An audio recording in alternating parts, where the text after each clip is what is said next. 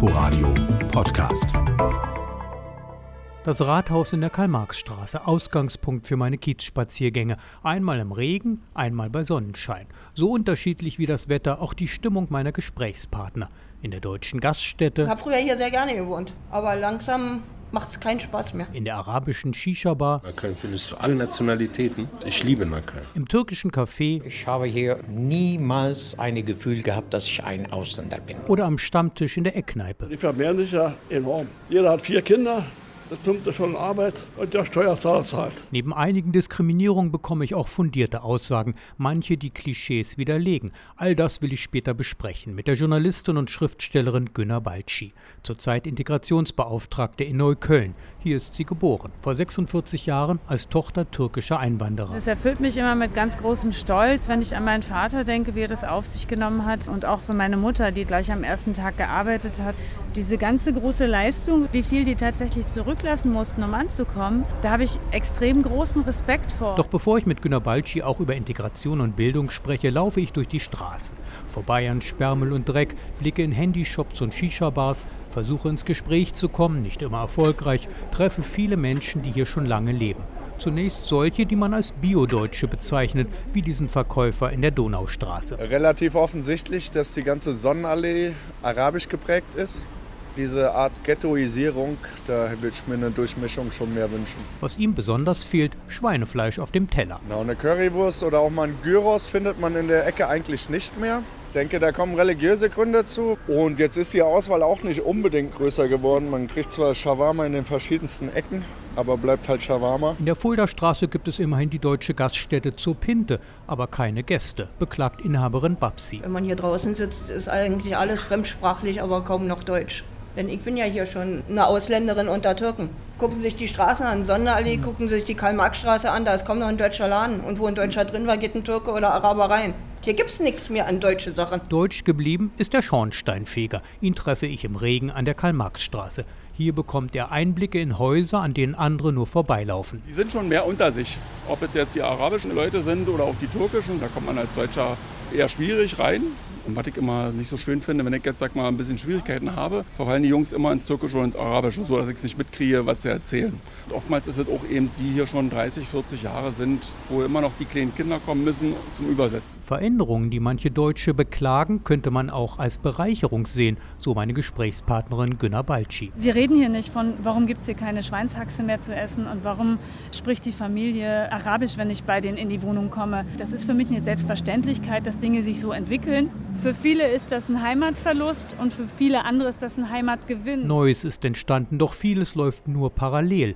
Die Schnittmengen, so muss die Integrationsbeauftragte einräumen, waren schon mal größer. Das ist ein ganz großes Problem, weil die Eckkneipe meiner Kindheit zum Beispiel, es gab echte Kontakte. Man war miteinander befreundet, die Kinder waren zusammen in einer Klasse und es gab eine Durchmischung, die das kaum zugelassen hat, dass jemand sich so abgegrenzt äußern konnte. Das, glaube ich, hat in Neukölln stark abgenommen. Also ich glaube schon, dass Integration hier sehr erfolgreich ist, allerdings anders, als sich viele das wünschen, nämlich die Menschen hier integrieren sich in ihre Communities. Menschen aus 155 Nationen, bisher meist türkischstämmige, wie Ibrahim, 58. Mit ihm spreche ich vor seinem Bazar. Seit 17 Jahren ist er Berliner. Wählen darf er nicht. Ich bin in Deutschland gelebt. Ich möchte auch mit wählen aussuchen. Aber leider geht nicht. Nur wenn der äh, deutsche Pass. Seine Kinder haben den Pass und sprechen zu Hause Deutsch, sagt er. Ausländer, für ihn vor allem die Syrer. Doch er kommt mit allen gut aus. Multikulti. Die Deutschen, Türken, Araben und allgemein komplett, wir sind zufrieden. Es geht voran, sagt nebenan in der Shisha-Bar Ahmed und lädt mich zum Tee ein.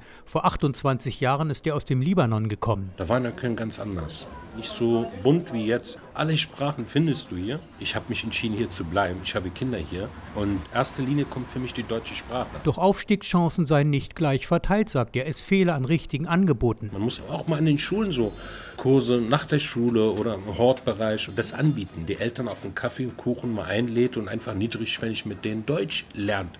Ich muss auch Kontakt herstellen zu Sozialarbeiter dort. Ich bin ja ursprünglich, habe ich ja auch in der Jugendarbeit gearbeitet. Ich gucke, woran liegt es? Warum sind die Jugendlichen so? Warum sind die gerade nicht in der Schule? Warum rufen die Lehrer die Eltern nicht an? An der Sonnenallee beobachte ich das Unterrichtsende an einer Schule. Für mich auffällig, vor dem Gebäude fast kein deutschstämmiges Kind.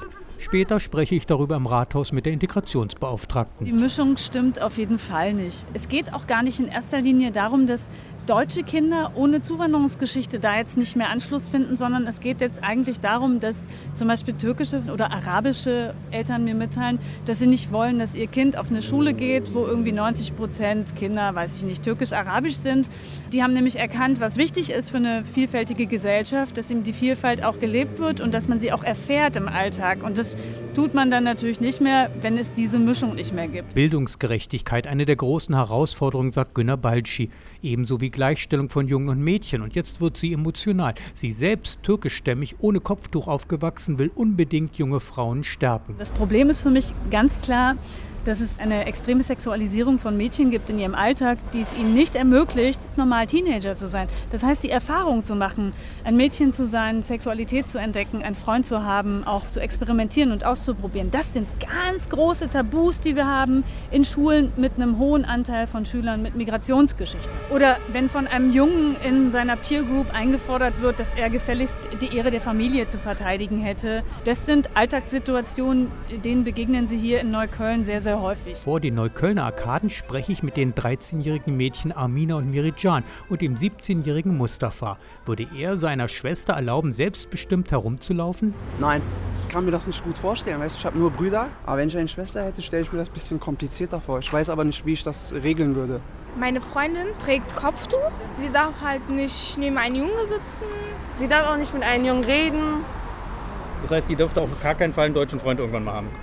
Ich möchte auch keins haben. Du willst auch keinen deutschen Freund haben? Ich möchte einen Türkenfreund haben. Traditionen werden weitergegeben seit Jahrzehnten. Aydin findet das nicht gut. In einem türkischen Café in der Reuterstraße treffe ich den 68-Jährigen mit Anzug und Krawatte. Ich rate alle Türken, die sollen nicht den arabischen Kultur annehmen.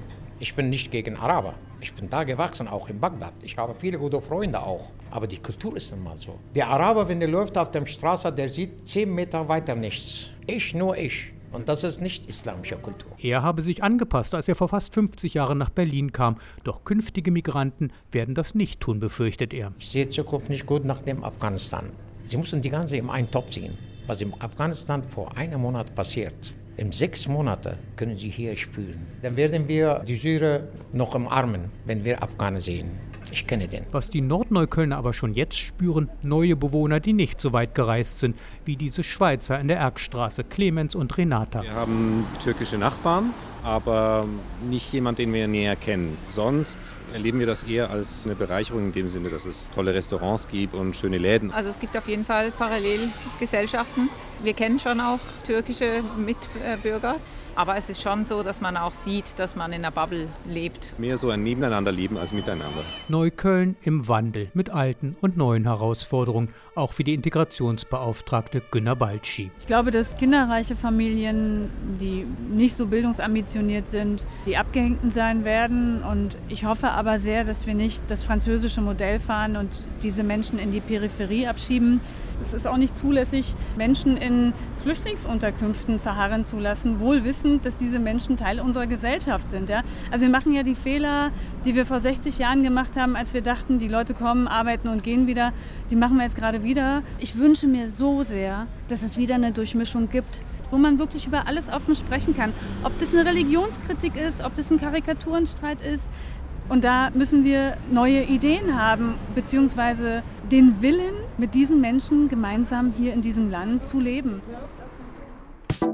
Inforadio Podcast.